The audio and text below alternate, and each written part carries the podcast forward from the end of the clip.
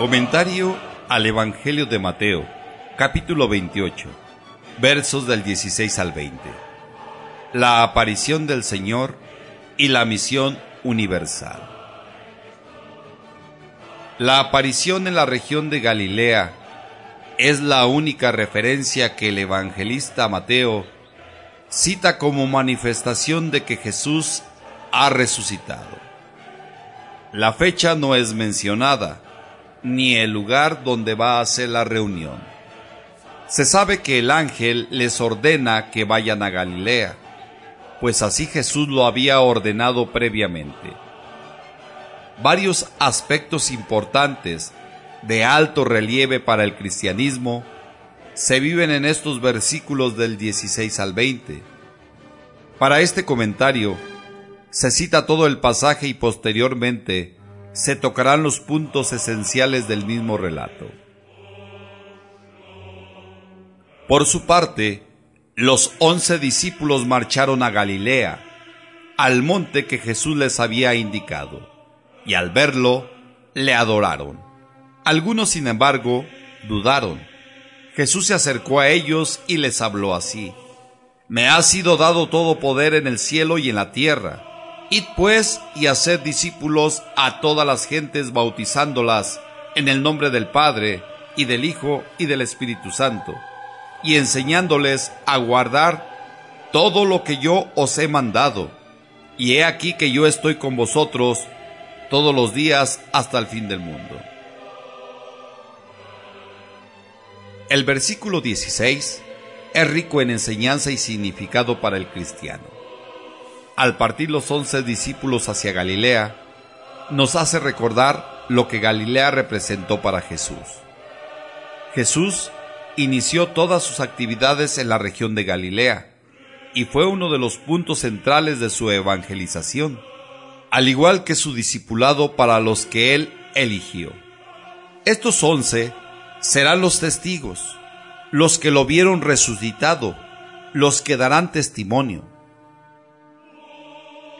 en Galilea nos da a entender que regresa al lugar donde para él comenzó todo y que para los discípulos va a ser el comienzo de su actividad evangelizadora. Así como simbólicamente la misión de llevar al cristianismo a todas las naciones. La palabra monte, como sabemos, representa un lugar teológico aparte de un lugar topográfico. En el monte, Jesús sentado proclamó la carta magna del cristiano, las bienaventuranzas.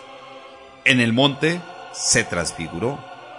En el monte resistió la tentación cuando Satanás lo lleva al monte y le ofrece todas las riquezas del mundo y los reinos. En el monte oró. Y ahora, en el monte va a enviar a los discípulos a su gran misión y aventura.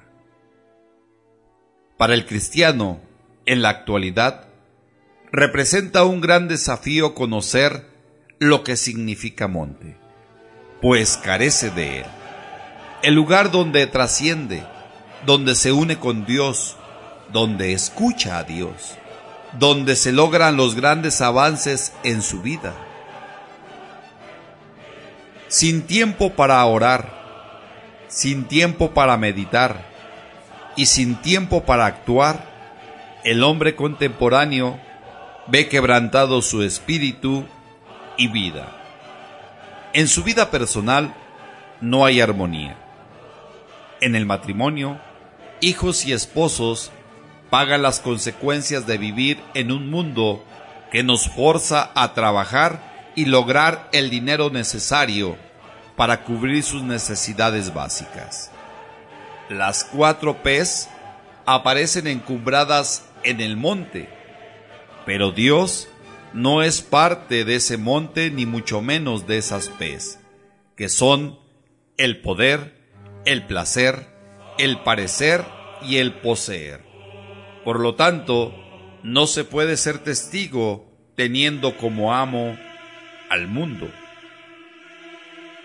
El versículo 17 es un revés para el cristiano.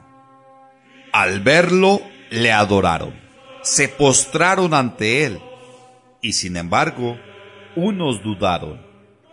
Tal vez sea el entorno del cristianismo.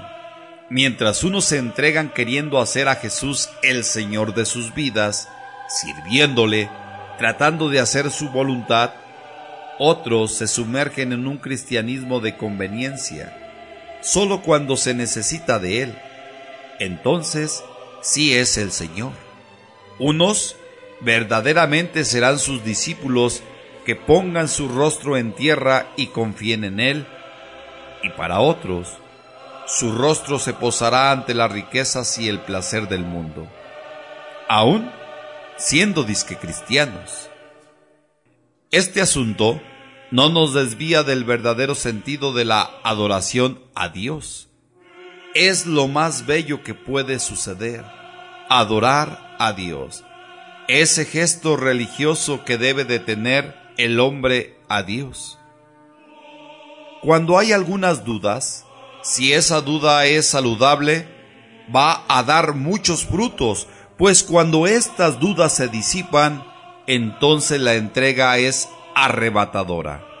Cuando el intelecto vuelve en sí, entonces brilla la dicha y la mente clarifica y el arrebato a Jesús es más fuerte. Ahora lo hace Señor, ahora lo hace Dios, ahora lo hace Rey. Este arrebato no se puede medir. Sin embargo, estos hombres y mujeres son capaces de dar su vida por Jesús. El versículo 18 contiene los principios de garantía para el cristiano. Todo el poder de Dios y soberanía la recibe Jesús. El poder en el cielo, el poder en la tierra, el poder en todo el cosmos. Todo dominio se extiende y Él es el dueño. En este momento, la ascensión del Señor Jesús es un momento que no se puede describir. La ascensión del Señor es un hecho que con palabras humanas no se puede decir todo. La glorificación de Jesús, la potestad absoluta, Tocan las campanas, tocan las trompetas, suenan tan fuerte pero sin aturdir, porque va a darse esa glorificación y subirá al trono a la derecha del Padre. Pero antes de que suceda todo esto, se va a dar el don más hermoso para el cristiano. ¿Cuál es ese don más hermoso que recibe el cristiano? es la misión de evangelizar a todas las naciones, a todas las gentes y pueblos. Hay que llevar la noticia de liberación, del pago de los pecados hechos por Jesús, por el Mesías, de una salvación ya realizada y de que ya son criaturas nuevas. El pecado ya no reina más. No dejen a hombre y nación sin darle el mensaje. Llegó el momento de enseñar lo que yo les enseñé. A partir de este momento ya son apóstoles. Tienen una finalidad y es hacer discípulos míos a los hombres, enseñando la doctrina de su maestro. Jesús cumplió la misión del Padre. Predicar a los judíos, anunciarles la buena nueva. Estos judíos esperaban al Mesías. Sin embargo, la salvación se extendió a todo hombre y raza. Jesús mismo lo cita, a toda nación y como signo de ello, bautícenlos. El bautismo es una forma de agregarse, de incorporarse a Jesús, de ser parte de Jesús, de ser parte de la iglesia. Esa es la razón por la cual se bautizan en el nombre de Jesús, como Señor de ellos, que deciden agregarse a su cuerpo místico que es la iglesia, agregarse a Él, adherirse a su persona y a su vida, recorrer los senderos del amor y de la caridad como Él lo hace, haciendo la voluntad del Padre. Eso también nos reafirma el por qué agrega al Padre en el bautismo, pues Él está en el Padre y el Padre en Él.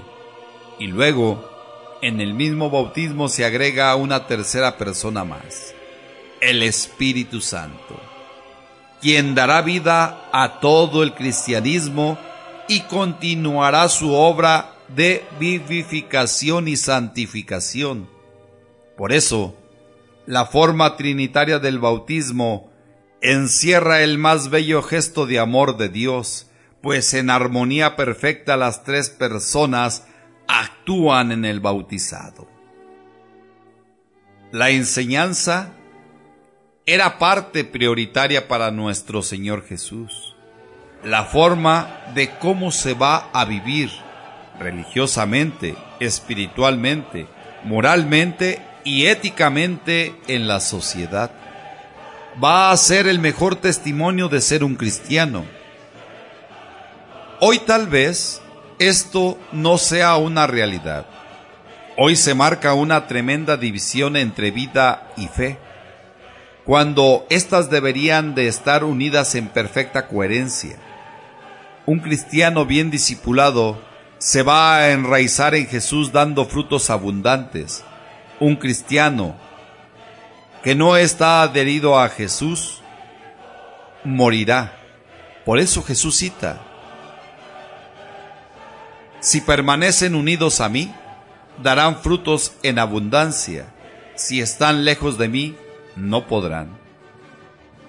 Sin embargo, hay algo alentador para el cristiano, pues esa vida en abundancia no está lejos. Porque el Señor Jesús sabe en qué momento va a actuar en los hombres, dando la oportunidad de salvación, dando la oportunidad de regresar a Él, dando la oportunidad de ser un verdadero cristiano.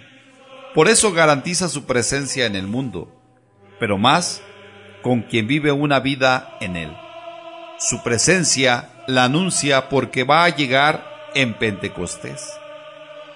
Es decir, la presencia viva del Espíritu Santo es una promesa ya cumplida. Esa es la garantía de que va a estar con nosotros hasta el final de los tiempos. En el Antiguo Testamento, Dios les garantizaba a varios personajes y al mismo pueblo su presencia, que no se iba a separar de ellos. El Evangelio de Mateo llega a su fin con esa presencia que en el mismo Evangelio se queda. En el Evangelio de Mateo también está la presencia del Espíritu Santo, la presencia de Cristo y la presencia del Padre. Para los hombres de la actualidad, después de dos mil años, la presencia de Dios sigue siendo una promesa ya cumplida, garantizada por Cristo Señor. Tal vez el mismo abuso de su misericordia sea la desvergüenza del hombre, que le hace pensar de tener siempre a Dios en la hora que Él quiera, de ser infiel en el momento que a Él se le pegue la gana, de tener ídolos en todo momento y de gastar su vida en todo menos en Dios. Cierto que Dios es amor, pero no se sabe el día en que va a morir un hombre o una mujer para seguir experimentando ese perdón y amor. Muchos se bautizaron católicos y hoy corren de la doctrina para tomar otra, como si fuera una opción. Nada más falso. Los tres mandamientos de Cristo son de verdad y es el parámetro de saber cómo se lleva el cristianismo, cómo se camina en Dios. Y el primero es, amarás al Señor tu Dios sobre todas las cosas. El segundo, amarás a tu prójimo como a ti mismo, y el tercero, harás a todas las naciones discípulos míos.